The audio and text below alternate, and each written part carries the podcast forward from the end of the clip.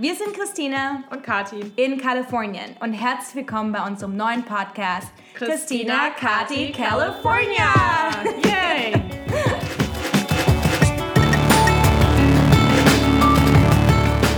Genau, und wenn ihr schon mal vom Mythos Silicon Valley gehört habt und ihr wissen wollt, wie es hinter den Kulissen wirklich aussieht, dann hoffen wir, dass euch unser Podcast gefällt.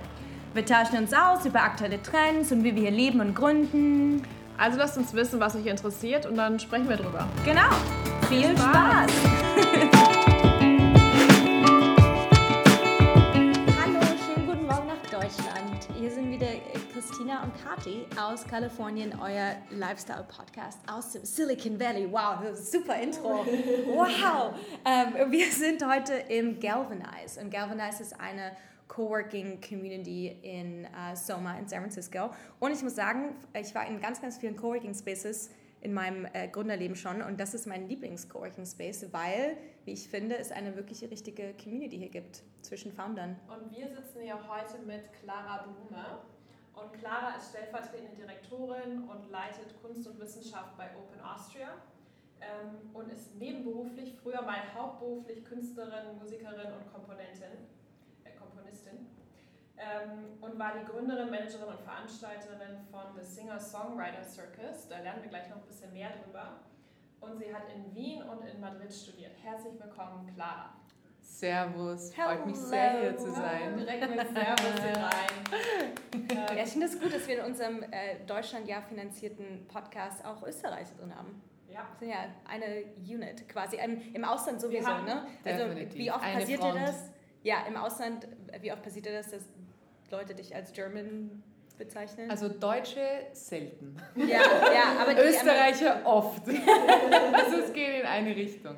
Ähm, ja, das, das berühmt-berüchtigte Hochdeutsch, gell? Das ist immer eine Frage, aus welcher Perspektive ja. man es betrachtet. Ja.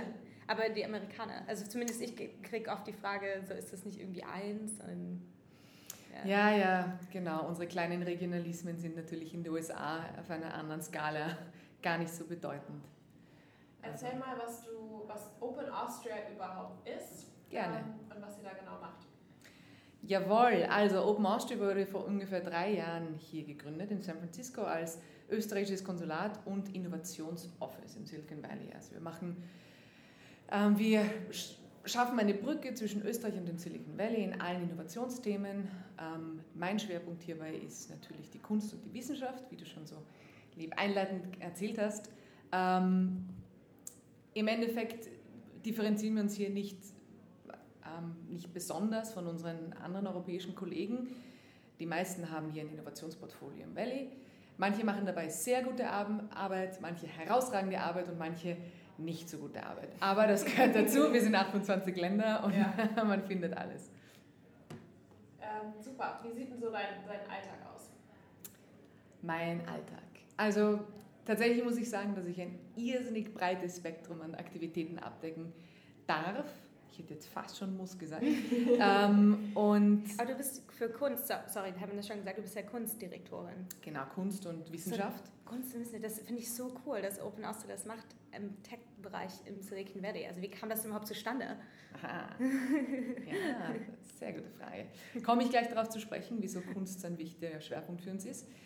Ähm, Im Generellen arbeite ich zusammen mit meinem Chef, das ist der Martin, das ist unser Konsul, ich bin seine Stellvertreterin und ähm, wir sind ein Team, das, das ähm, sehr viel Tech-Diplomatie macht. Also ist auch ein geflügeltes Wort hier. Ähm, jetzt gerade in Zeiten der, der, der Tech-Regulierung und wo einfach das Zeitalter der Selbstregulierung von Tech-Konzernen vorbei ist, ähm, haben wir natürlich eine ganz, ganz wichtige Rolle eingenommen nicht jetzt nur als Österreicher, sondern jetzt in einer makroskopischen Perspektive einfach die Europäische Union. Ja. Und da merken wir, dass wir eine immer stärkere Rolle bekommen und, und wir wollen diesen Platz auch irgendwo einnehmen und uns auch als Global Player wieder neu positionieren, hier im Silicon Valley, dass einfach auch hier das Innovationsökosystem bemerkt, ähm, dass die Europäische Union definitiv ein globaler Player ist, dass man uns ernst zu nehmen hat, dass wir Zähne zeigen können und ähm, und ja, ich glaube, das ist, da hat sich im letzten Jahr, das ist fast ein Paradigmenwechsel gewesen. Bis dato hat sich das Valley immer nur, also immer mehr und zunehmend nach Asien orientiert und jetzt schaut es wieder ein bisschen auf den alten Kontinent. Das ist gut. Warum glaubst du das? der, das der Fall ist? Ähm, eben weil das Thema Regulierung jetzt mehr und mehr, mehr ähm, von Bedeutung geworden ist. Also das, das Buzzword Techlash ist euch ja sicher ein Begriff, ihr lebt ja selber hier. Ähm, also einfach ein, ein bisschen eine, eine verschobene Perspektive über das Thema, also Tech-Optimismus ist ein bisschen abgeklungen und jetzt Techlash, das ist das erste Mal, dass ich davon höre. Ja, Kennst du das Wort? GDPR, ne? Ja, also ja, ja. Aber ich habe das Wort noch nie gehört, das finde ich so cool. Techlash. Ja, it's a backlash like against backlash technology. Oh, wow. Ja, genau. Um, Große Fragen, Zukunft der Arbeit, richtig. Automatisierung, künstliche Intelligenz, Datenschutz.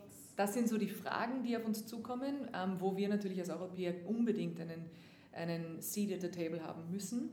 Aber vorrangig natürlich einfach, wieso die Tech-Industrie sich mehr und mehr nach Europa orientiert, nach zu, zu uns als Regulatoren ist vorrangig auch, weil, weil sie bemerkt haben, dass die Geister, die sie riefen, ähm, ganz schreckliche Ausformungen angenommen haben. Also wenn man sich einfach nur umsieht, also Election Mingling, ähm, wir haben wirklich desaströse Auswirkungen in unsere ähm, demokratischen Systeme und, und da ist die Tech-Industrie sehr wohl zur Verantwortung zu ziehen. Ähm, zum einen, weil sie das nicht antizipiert hat oder nicht ausreichend vorgedacht hat, ähm, hier also Maßnahmen zu setzen, auch sich selber zu regulieren ausreichend und, ja, und jetzt sehnt sie sich de facto danach, von außen reguliert zu werden. Das ist eine unglaublich spannende Entwicklung, die war bis dato noch nicht zu, zu sehen. Ja. Und da kommt jetzt auch dann später das Thema Kunst ähm, zutage. Das geht alles, es geht alles Hand in Hand, das ist alles verwoben und miteinander verstrickt. Lass uns da mal einsteigen. Bitte. Also wer sind da deine, deine Ansprechpartner oder wen Künstler aus Österreich hier zu promoten oder andersrum? Also, ähm, weil du nach meinem Alter gefragt hast, der ist eben sehr facettenreich von mit großen Tech-Milliardären zu sprechen bis hin kleine Local Artists, mhm. also ein ja, Mikrokosmos, Makrokosmos. Ähm, und wenn ich von der kleinen Ebene an, anfange, die österreichspezifisch ist, ähm, das Kunstportfolio von Open Austria ist aus, ausschließlich ausgerichtet auf die Schnittstelle von Kunst und Technologie. Also ich mache keine klassische Auslandskultur, ich fördere keine Theaterstücke, keine klassischen Musiker, kein, keine Filmfestivals, nichts dergleichen, sondern nur Emerging Technologies. Also ich okay. mache wirklich nur Medienkunst, ähm, also AR, VR, Wearable Tech etc. etc. Hast du da Beispiele, also Startups oder so, die dir besonders gut gefallen? Aha, sehr gut. Also ich meine, ich kenne sehr, sehr viele Künstler, die ich hier anbringen würde. Ähm, da arbeiten wir natürlich intensiv zusammen mit, ähm, mit Ars Electronica, dem ältesten und prestigereichsten Kunst- und Technologiefestival der Welt. Also das ist ein bisschen unsere direkte Pipeline ähm, vom Silicon Valley nach Linz und von Linz und Wien in Silicon Valley. Aber zum Beispiel ein, Tag, ein Startup, das ich gerne hier anbringe an der Stelle, weil es mich sehr beeindruckt und wirklich sehr, sehr gut ist, wäre das Augmented Reality Startup Artivive. Die haben gerade eine Residency in Stochastic Labs in Berkeley und die machen wirklich gute Arbeit, sind irrsinnig gut dabei. Das ist ein Interface, das Künstlern dabei hilft, ihre analoge Kunst ähm, durch einen Digital Layer eben zu augmenten, also zu erweitern. Mhm. Wirklich coole Leute. Das heißt, ich ähm, schaue dann auf ein Painting, auf ein Bild und mhm. sehe dann Informationen oder ist das einfach du, noch eine interaktive Perspektive? Genau, also es sind de facto zwei Künstler, die miteinander kooperieren. Ja? Also das kann jetzt ein ganz klassisches Bild sein, ein, ein Klimt oder ein Chile, ähm, aber eben auch ein zeitgenössisches Kunstwerk. Und du nimmst einfach dein Handy raus und hast diese App installiert und schaust durch das Handy nochmal auf, auf das Bild und das kommt dann plötzlich, das, das wird zum Leben erweckt. Ja? Also Bring Art to Life ist ihr Slogan und dann geht, poppt plötzlich ein zweites Layer aus und das, das kann zum Beispiel ähm, also didaktisch sein. Also wenn du jetzt durch, ein, durch eine traditionelle Ausstellung gehst, also jetzt, ich, ich, nehme jetzt mal das Beispiel das, das Kunsthistorische Museum und du würdest dir ähm, Rubens oder Bruegel anschauen und dann plötzlich nimmst du diese App und schaust da rein und dann, bam, wird dir erklärt, was die Genesis dieses, dieses Kunstwerks ist, wie das entstanden ist, was sich der Künstler dabei gedacht hat, Farbschattierungen, pipapo, das Ganze, the whole nine yards. Und das ist zum Beispiel ein so ein brauchbares, also sehr erfolgreiches Beispiel, das, ähm, das eben Kunst und Technologie vereint, aber auch ein Business Model darstellt. Also. Definitiv, weil ich glaube, die Zukunft von Kunst ist definitiv auch Kunst erleben.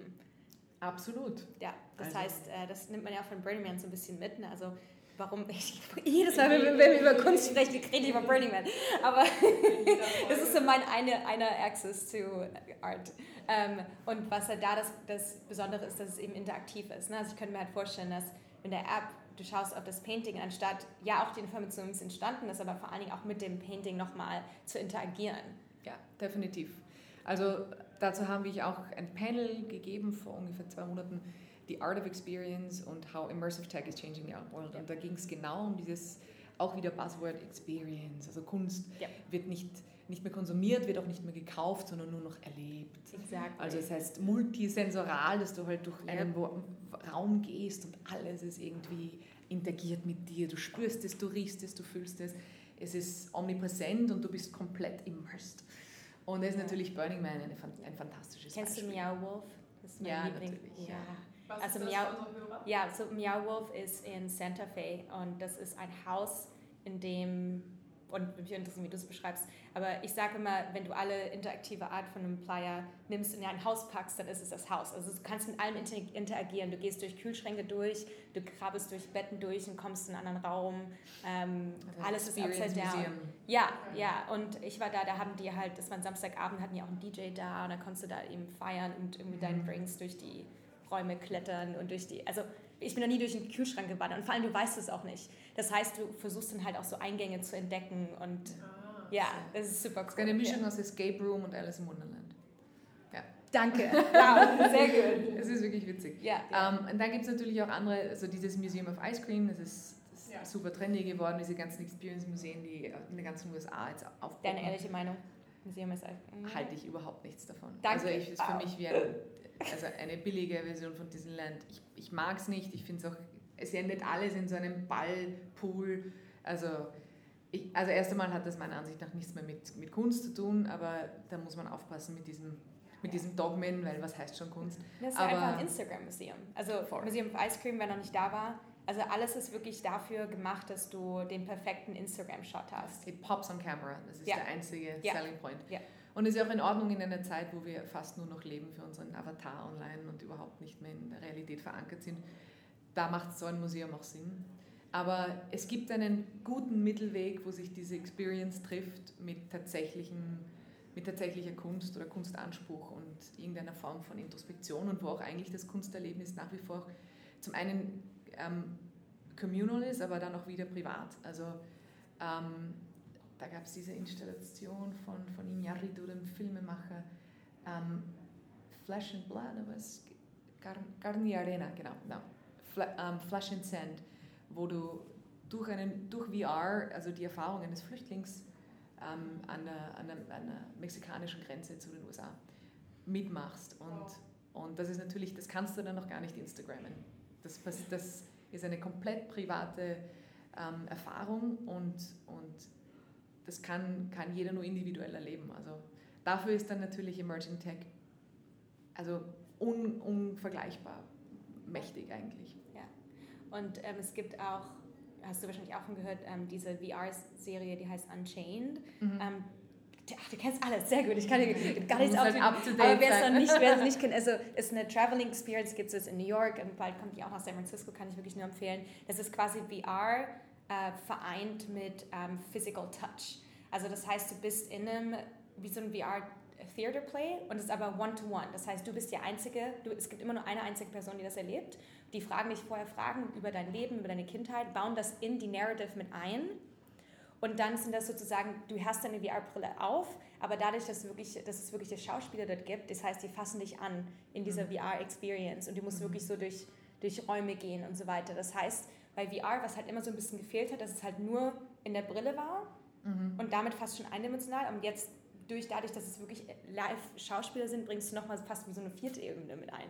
Ähm, und das finde ich total genial. Und mhm. ich glaube, das ist halt auch die Future von VR, weil VR war ja eine ganz lange, mhm. alle haben so gehofft, so, VR is gonna be the next big thing, aber eigentlich so richtig super crazy cool war es halt noch nicht. Und ich ja, finde jetzt dadurch, dass man das eben vereint mit diesem, mit, mit Physical Sensation und so weiter, da wird das echt eine super coole Experience. Ja. Also ich glaube auch, ich meine, die Limitierung der Technologie ähm, für den großflächigen Gebrauch liegt, liegt auf der Hand. Also dieses Gespräch habe ich, habe ich jetzt letztens erst wieder geführt mit der Jennifer Snyder von, von SF MoMA, also sie ist der Director of Digital Media und hat gemeint, ist einfach unhygienisch. Ja? Wenn du eine VR-Brille hast in einem Museum, also ich, ich möchte jetzt nicht drauf fahren, wenn ich weiß, tausend Leute haben sie am selben Tag vor mir aufgehabt. Das ist einfach, in Wirklichkeit ist das ziemlich grindig. Also bis die Technologie nicht an einen Punkt kommt, dass sie äh, entweder, dass jeder ein Device hat, der so personalisiert ist, eben wie bei Augmented Reality ja. ein Handy, ja.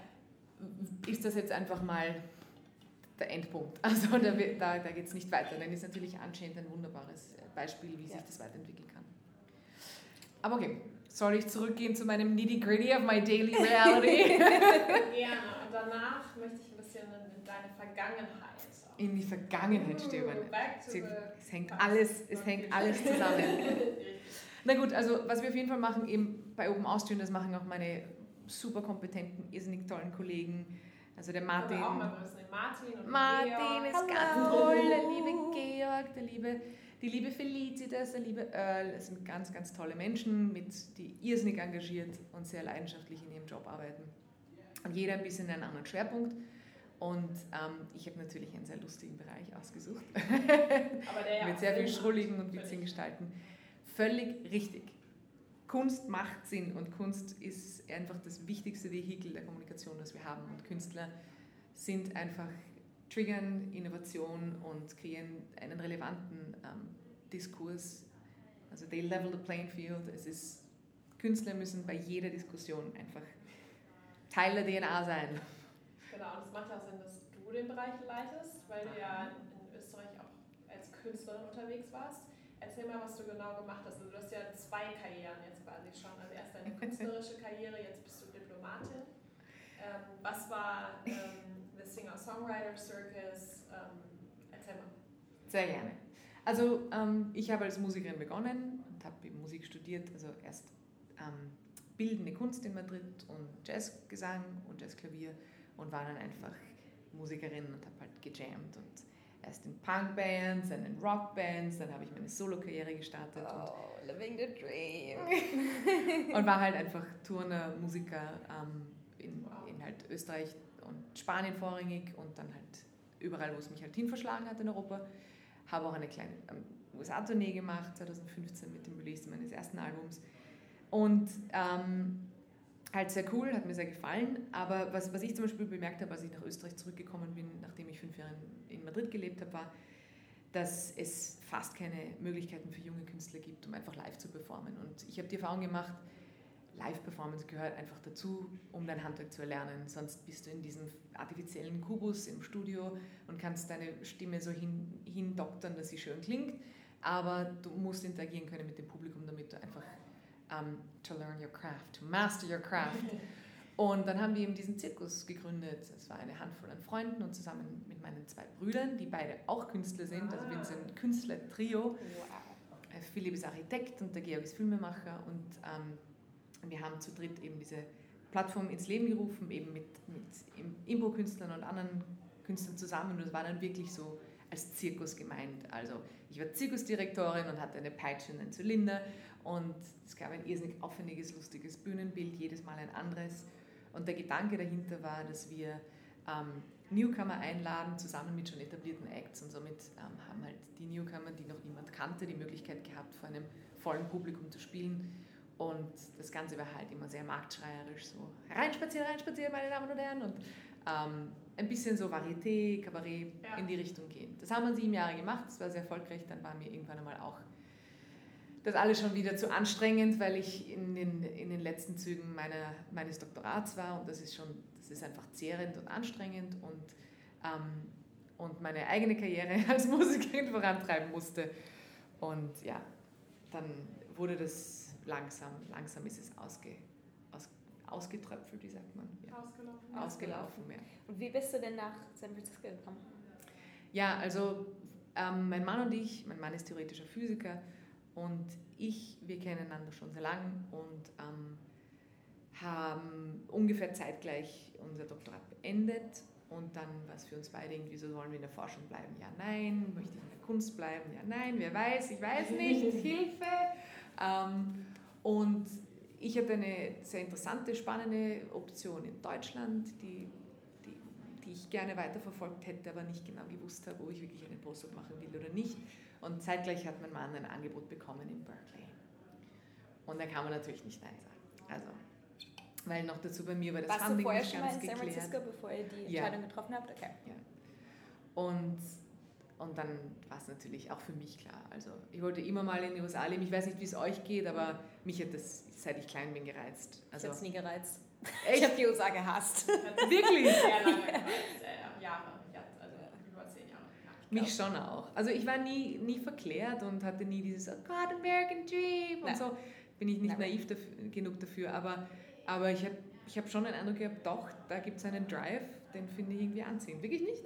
Nee, gar nicht. Ähm, also die USA habe ich, hab ich nie gereizt. Ich fand, ich fand die Amerikaner, die ich getroffen habe in Deutschland, einfach auch immer echt anstrengend. Und ich weiß jetzt, woher das alles kommt. Also ich hatte die gleichen Dinge, so, ah, they're obnoxious, also die waren halt immer laut und irgendwie dachte ich, keiner ist gebildet und keine Ahnung, ich äh, fand es noch nicht so cool. Und dann ähm, war ich aber in San Francisco für einen Tag auf einer Konferenz und war halt komplett blown away. Einfach von, wie die Menschen hier sind, wie hier gelebt wird. In San Francisco ist ja für mich auch, sage ich auch immer, also man ist ja nicht wirklich, es ist part of America, aber es ist wirklich sehr, sehr anders.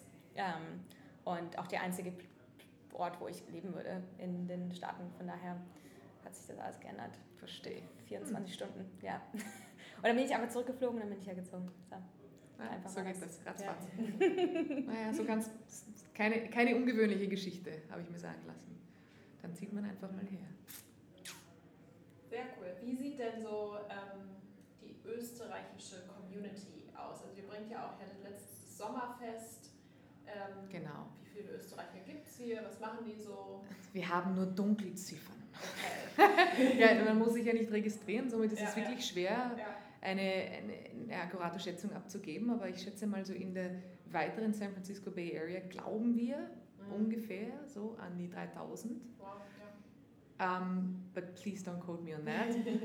Ich kann es wirklich nicht verifizieren. Ähm, zu unseren Events, also wir haben zwei große Community-Events, wie fast alle Konsulate im Jahr, nämlich ein Sommerfest und ein Winterfest. Und ähm, zu den Community-Events kommen zwischen 250 und 350 Leuten durchschnittlich. Und das ist dann meistens auch immer so ein Showcase. Wow, 10% der Community. Ist nicht schlecht, oder? Ja, Wow. ja. ja, da laden sich dann aber Deutschen noch so na sicher. Also zum Beispiel bei unserem letzten Sommerfest hatten wir eine Delegation des Deutschen Bundestags da. Ja.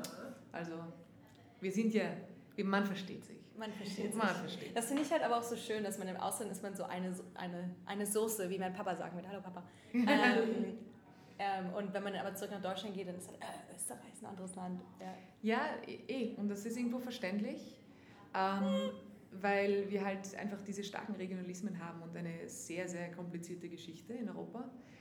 Aber wie du richtig sagst, ich glaube, wenn man dann in einem Land wie den USA lebt, dann versteht man, dass man als Europäer wesentlich mehr gemeinsam hat als ein- einen Trend. Und diese gemeinsamen Werte sind ein unglaublich reiches Erbe, auf das man sich beruft. Genau, 100 Prozent. Also wirklich einfach wieder mehr Mut zur Unity. Ja. Und ich glaube auch, dass es, abgesehen von, von dem wirklich humanistischen Argumenten hier, ist es schon auch ein strategisches Argument. Also würden wir hier viel mehr als Europäische Union agieren, hätten wir, glaube ich, einen völlig anderen, ein völlig anderes Auftreten und auch ähm, vielleicht, vielleicht eine higher success rate in Definitiv. vielen unseren Agenten. Ja. Klar, wenn wir unsere ganzen Ressourcen und Talente scheren würden in Europa, dann. Äh, Ich sage nur, wenn wir alle unsere Euro ähm, olympischen Goldmedaillen zusammenzählen und alle unsere Doktorate und, und Researcher und alle, alle unsere Brains sind wir natürlich, als Kontinent sind wir die Innovationsnation, wären wir die Innovationsnation Nummer eins. Aber so ist es. Was würdest du so Hörern raten, die sagen, oh wow, ähm, ich bin vielleicht auch Künstlerin oder ich bin Mhm. eine junge Österreicherin. Wie komme ich, wie komme ich hier irgendwann mal über den großen Teich? Ähm, was sind so Anlaufstellen? Habt ihr da irgendwas? Oder hast du irgendwelche anderen Tipps? Also wir geben immer gerne Tipps und Guidelines. Ähm, wir sind auch gerade beim Zusammenstellen eines eine, ähm, eben so eine First, First Arrival Guide Oh, nice, ja. Ähm, es wird immer schwierig sein. Und Ja. es ist auch gut, dass es schwierig ist und dass es eine Herausforderung ist und dass, ähm, dass du Wege suchen musst, dich, dich einfach, die, hier einen Platz zu suchen. Es ist ein unglaublich kompetitives Umfeld. Wem muss ich das erzählen? Wir haben hier zwei Founderinnen vor mir, also ihr, ihr kennt alle Hurdles und alle Hoops, durch die man springen muss. Ähm, und das ist auch in Ordnung, weil du, du konkurrierst mit der globalen Elite am Innovationsmarkt. Und ich glaube, es gibt ein ganz, ganz banales Problem und das ist natürlich Visum. Mhm. Und das ist nicht einfach zu lösen und da habe ich unterschiedliche Geschichten gehört. Ähm, ich glaube, für Österreich und Deutsche ist es wesentlich einfacher als für andere Nationen, möchte ich auch mal sagen. Hier gibt es natürlich ja. Klasse, eine erste Klasse Immigrant, ja, ich auch mal. Ein, ein klassisches Spektrum und da sind wir natürlich hochprivilegiert. Dazu kann man auch skeptisch stehen, aber so ist es nun mal und das ist noch immer eine Realität, auch wenn es um diese sehr umstrittenen H1B-Visa geht und so. Aber es ist definitiv schwieriger geworden, das ist auch so. Ähm, ich würde auf jeden Fall jedem Europäer raten, es nicht auf illegalen Wege zu versuchen. Das hat dann einen Rattenschwanz an Problemen, der it will bite you in the ass sooner or later. Ja. Also nicht schauen, dass man mit einem Touristenvisum kommt und dann um, overstay, you're, ja, you're welcome. Definitiv. Um, ähm, das ist schon mal eine ganz schlechte Basis. Habt ihr J1 um, Interns? Um, nein, also, also wir haben alle diplomatische Visa für uns. Okay. Interns, ja weil J1, äh, das ist immer eine unserer Favorite äh, Tipps. Kategorien, ja. Ist ein also, sehr, gute, genau. sehr gutes Visum. Richtig. Ja. J1 ja. ist ein tolles Visum, also generell über eine Uni, ja. sich einfach über akademische Qualifikationen ähm, bemerkbar machen und schauen, dass man hier Fuß fasst, ist eine super Möglichkeit, länger in den USA zu bleiben. Ja. Trainee auch, muss nicht akademisch sein. Genau, und Training ist auch Teil. Genau, genau. Ja. Aber eben auch das diplomatische Visum, also auch wie du zeigst, du bist eine saukoole Frau und äh, bist, arbeitest als Diplomatin. Ja? Also ich glaube, dass viele Leute das erstmal unterschätzen, was man im Ausland eigentlich machen kann. Hm. Ähm, weil man, ich glaube, sehr viel ja. Verantwortung bekommt, sehr spannende Leute trifft und dann ist man ja selber, oh Gott, seines Glückes Schmied. Also so ein bisschen das, was man daraus macht, ähm, wie man sich mit der Community vernetzt, wie man sich vielleicht seine Agenda setzt. Wo siehst du Österreich in den nächsten Jahren? Gibt es Dinge, die, die wir ähm, hier aus dem Silicon Valley lernen können? Vielleicht noch so zum Abschied so einen positiven Wunsch oder eine, einen Impuls zurück nach Hause? Ähm, also eine, ich weiß nicht, wie, wie, wie Europäer so zu den USA stehen, aber ich habe immer wieder den Eindruck, dass, dass die USA nach wie vor eine Projektionsfläche sind für sehr viele Sehnsüchte und, und Wünsche. Es, es gibt sehr viele Mythen, die hier kreiert wurden, insbesondere nachdem wir mit, dem, mit einem vom Zweiten Weltkrieg zerstörten Kontinent konfrontiert waren, haben wir, ähm, haben wir einfach dieses, dieses Fixierbild der USA erstellt als Projektionsfläche für alle, alle, alle unerfüllten Träume. Und das Schlagwort, das Land der unbegrenzten Möglichkeiten, ist natürlich, hat begonnen zu kursieren und ist sicherlich auch einfach eine Realität geworden für ganz, ganz viele Europäer nach dem Zweiten Weltkrieg. Ähm, ich glaube, die Takeaway-Message für, für ähm, eure Hörer jetzt und, und für, meine, für, für meine Leute in Österreich wäre sowas wie, ähm, dieses Land der unbegrenzten Möglichkeiten ist kein physischer Ort, sondern ist definitiv ein State of Mind. Und wow, chills. Und I want a shirt that says. Und ich glaube, das, ist, das kann man sich antrainieren und, und diesen Optimismus. Ähm, ich, ich glaube auch, dass wir in Europa aufgrund dieser einfach einmaligen Lebensqualität, die wir uns errungen haben, ist wirklich eine kulturelle Errungenschaft, die ist sehr, sehr viel wert. Ähm, dass wir, dass wir, zum einen müssen wir natürlich dafür kämpfen, aber was wir uns ein bisschen abschauen können von den USA, die diese Lebensqualität in der Form nicht haben, ist, ist vielleicht ein bisschen mehr Zug zum Tor, ein bisschen mehr Risikobereitschaft, ähm, ein bisschen mehr aus dem Fenster lehnen, Mut zum Scheitern, ähm, gegen die Stigmatisierung des Scheiterns. Das sind alles so Dinge, das kann man wirklich lernen und das Silicon Valley bringt einem das bei. Auf die harte Tour, ja, ist natürlich sehr darwinistisch, aber, aber letztlich, wenn wir diese positiven Impulse übernehmen würden in Europa, ich glaube, die Union könnte sich ganz anders positionieren. Wunderschön. Ähm, vielen, vielen Dank dir für deine Zeit. Sehr gerne. Vielen Dank. Ähm, und wie immer freuen wir uns über eine 5-Sterne-Bewertung oder einen kurzen Kommentar. Und wenn ihr mit uns oder mit Clara in Kontakt treten wollt, dann meldet euch einfach bei uns. Genau. Vielen Dank, Clara. Vielen Dank. Danke, So inspirational.